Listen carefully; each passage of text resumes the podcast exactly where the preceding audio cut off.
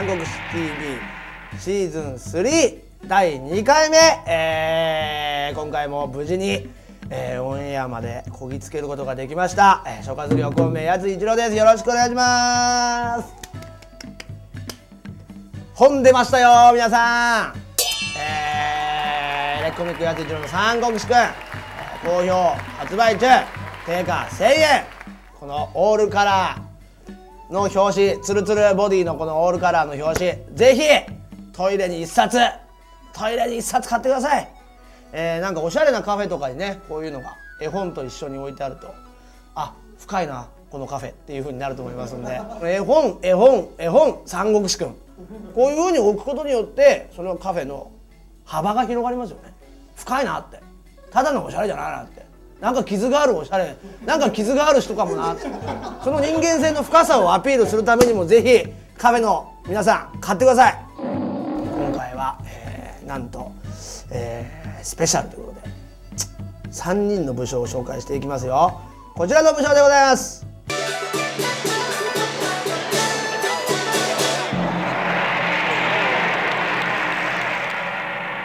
宝刀脅威猛角この3人で。ございますね、えー今回は蜀の、えー武将3人を選ばさせてもらいました、えー宝刀はですね諸葛亮と並び称される、えー名軍師伏龍と宝数を手に入れたら天下を取れると、えー言われた宝数の方でございます。この宝刀。そして、えー諸葛亮の、えー意志を継いだまああの愛弟子と言ってもいいでしょう。脅威、えーこの武将と、えーまあ、この前の諸葛亮のところでも少し話しましたが、えー諸葛亮と7度戦った、えー猛角。この3人、えー諸の武将の中でも、えー際立った活躍も、えー多い。この3人の武将を今回は紹介していきたいと思います。宝刀でございます、えー179年に生まれました、えー諸葛亮とほぼ同期。で、まあ、一緒に学んでいって、えーその時に、えーこの諸葛亮と宝刀がすごい才能だっていうのをですね、えーみんなが気づいて、えー、伏龍と宝数というふうに並び称した。天下を取るっていう暗示だったわけですけれどもまあうまくはいかなかったわけですが、えーその宝刀の人生は、えー最初ですね、えー宝刀っていうのを仲間にしましょうって諸葛亮が言います言います。で諸葛亮がちょっと留守にしてる間に宝刀が、まあ、諸葛亮を頼ったというか、えー劉備のもとに来るんですよ。フラッとで僕宝刀ですって言うんですね。でそれを劉備は見て「?」ってなるんですよ諸葛亮から聞いてたのだと自分よりも頭がいいぐらいの天才が来るって言われてたもんだから来たやつがもうフラッとしたなんかもう本当にニートみたいなやつが来たんですよ。はっつって「え？な誰なの?」っつって。そしたら「いや俺宝刀だけど。来たんだね」みたいな感じなんです宝刀は。でちょっとあの劉備さすがの劉備も軽くちょっとムカついたんでしょうね「ああどうもどうも」「お父さんありがとうございます」とか言うんですよ劉備結構ずるいところがあるから「ありがとうございます本当にじゃああのあそこの役所がすごい空いてますんでそこで働いていただきたい」とか言って宝刀をすっげえどいながら。の役者役所にするんですそしたら宝刀そこに行ったらもうずっと寝てるんですよ。ニートずっとニートポケーってそれで何件も何件も仕事が重なっていくわけですねまあそしたらもう劉備がマジ切れて「はあ?」っつって「なんだよあいつ。全然使えねえじゃねえかやっぱり」とか言うんですよ。だからその時に諸葛亮が帰ってくるんですよ「あどうもどうも」っつって。で「宝刀来ました?」って言うんですよ。そしたら「宝刀来たけどあいつは働かねえんだよ」とか言って劉備が言うんですよ。そしたら諸葛亮が「ダメですよ」っつってね劉備に。劉備に怒るあの男をそんな田舎の役所に置いたら多分ずっと飲んで寝てばっかりいるんじゃないですか？とかって言って。そしたら劉備が聞くっつってね「ああそうなんだよね。なんで私が言った通りにしないんですか?」って言った「、な」とか言って。なんか見た感じ見た感じなんかなんか気持ち悪かったんだよねとか言って劉備が言うんですよ。だからダメなんだあんたとか言われて。しょうがないって戻そう。中央に戻すっていう時に宝刀がその時ずっと寝てたんですよ。何日も寝てたんですけど宝刀はじゃあ最後の日だ一日でそれまでずっと膨大にあった仕事を全部片付けたっていうね。それぐらい天才だったんですよ。人を見かけで判断しちゃいけないっていうのは私は本当切に思います。そうやって生きてきましたから、はい、人をね見かけで判断してはいけない。そういうの本当にわからないですね人ってのは。ああ。人を見かけで判断していけませんよ。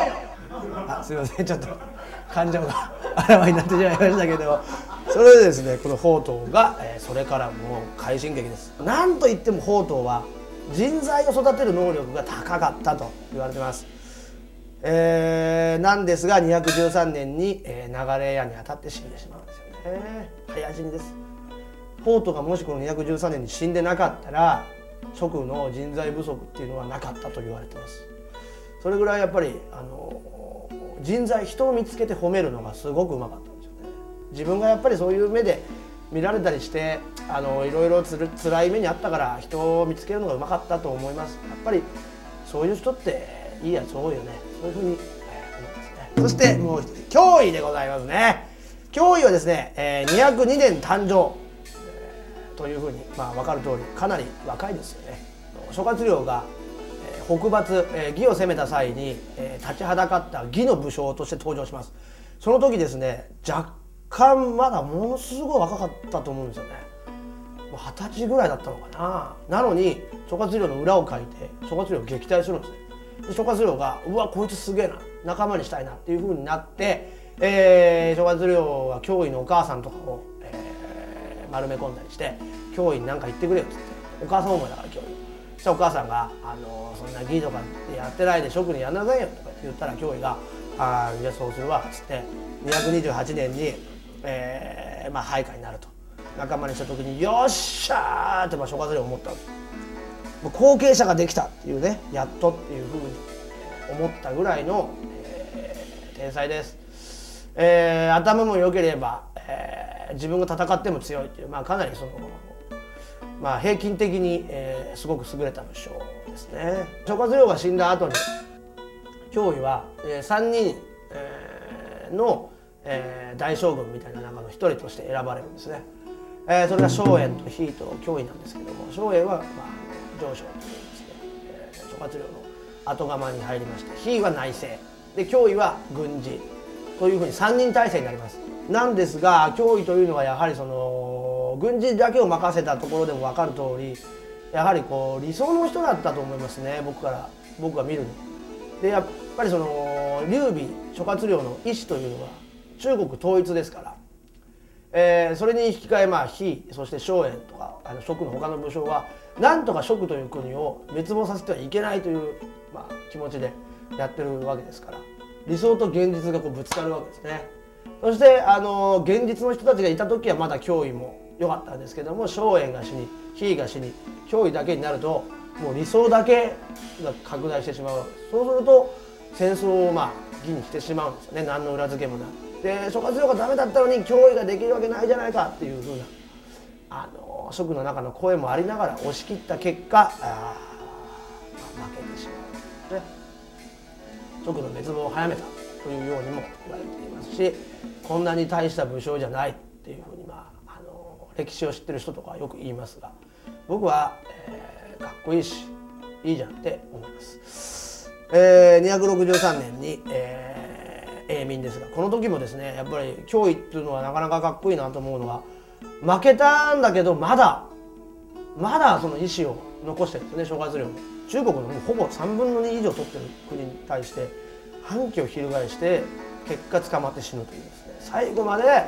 えー、劉備、えー、諸葛亮の意思を、自分の中に入れていたんじゃないかな。ところも評価していいんじゃないかなと思います。そのそんな教員の人生でございました。そして、えー、最後ですね。孟獲来ました、えー、諸葛亮の回でも話しましたけども南蛮の代表でございますね。225年に、えー、職に入った。それだけしか、まあ、年表はないわけですがここで一番かっこいい話としては孟獲という男は、えー、諸葛亮を大嫌いだったわけですね。当然ですけど。で戦うんです。でも負ける。捕まる。そしたら諸葛亮が逃がす。で逃がして最初はバカだなと思って諸葛亮のこと俺を逃がしてまた戦ってまた戦う。捕まる逃がす。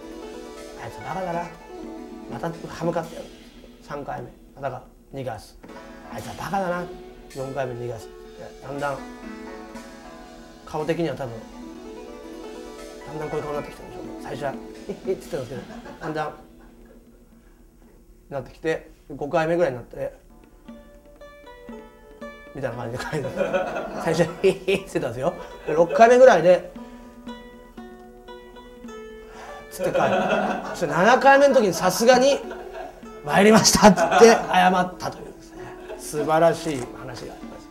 これで孟獲はもうすっかり諸葛亮のことが好きになりまして、えー、孟獲が生きてる間一度も蜀に歯向かうことはありませんでした。えー、これをですね城を攻めずに心を攻めるという。言葉になってますけども、えー、それっていうのは、えー、だにですね今の社会でも使える、えー、格言だと思います。でもこの時から諸葛亮がやっていたと、えー、それに、えー、対して答える孟獲っていうのもかっこいいなというふうに思います。以上、えー、3人の人生でございました。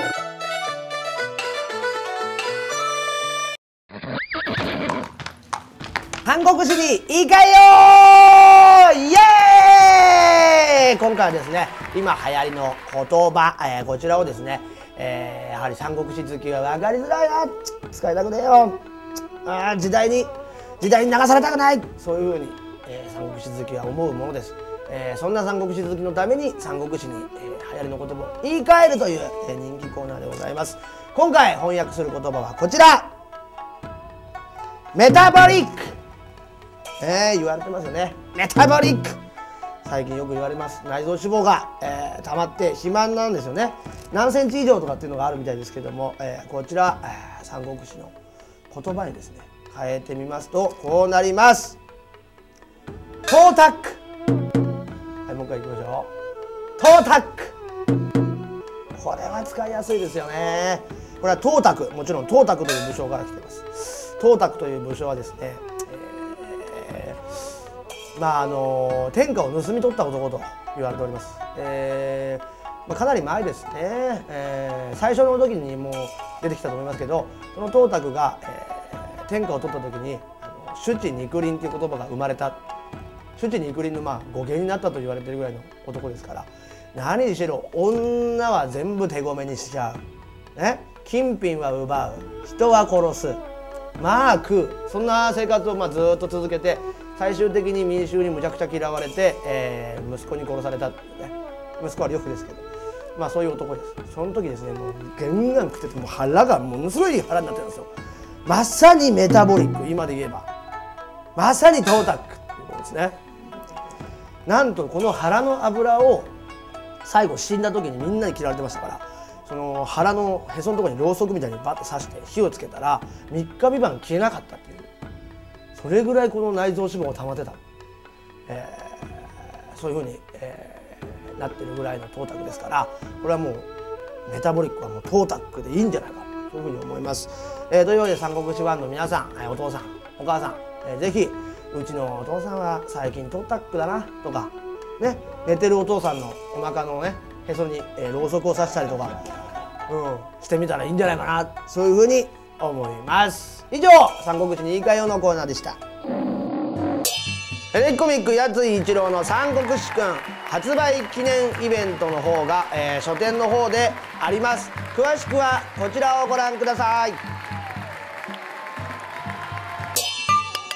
はいお送りしてきました「三国志 TV、えー」シーズン3第2回、えー、この辺で終わりでございます。今回は蜀の三部将えー、法と脅威合格を紹介いたしました、えー、また、えー、今度お楽しみに。さよなら。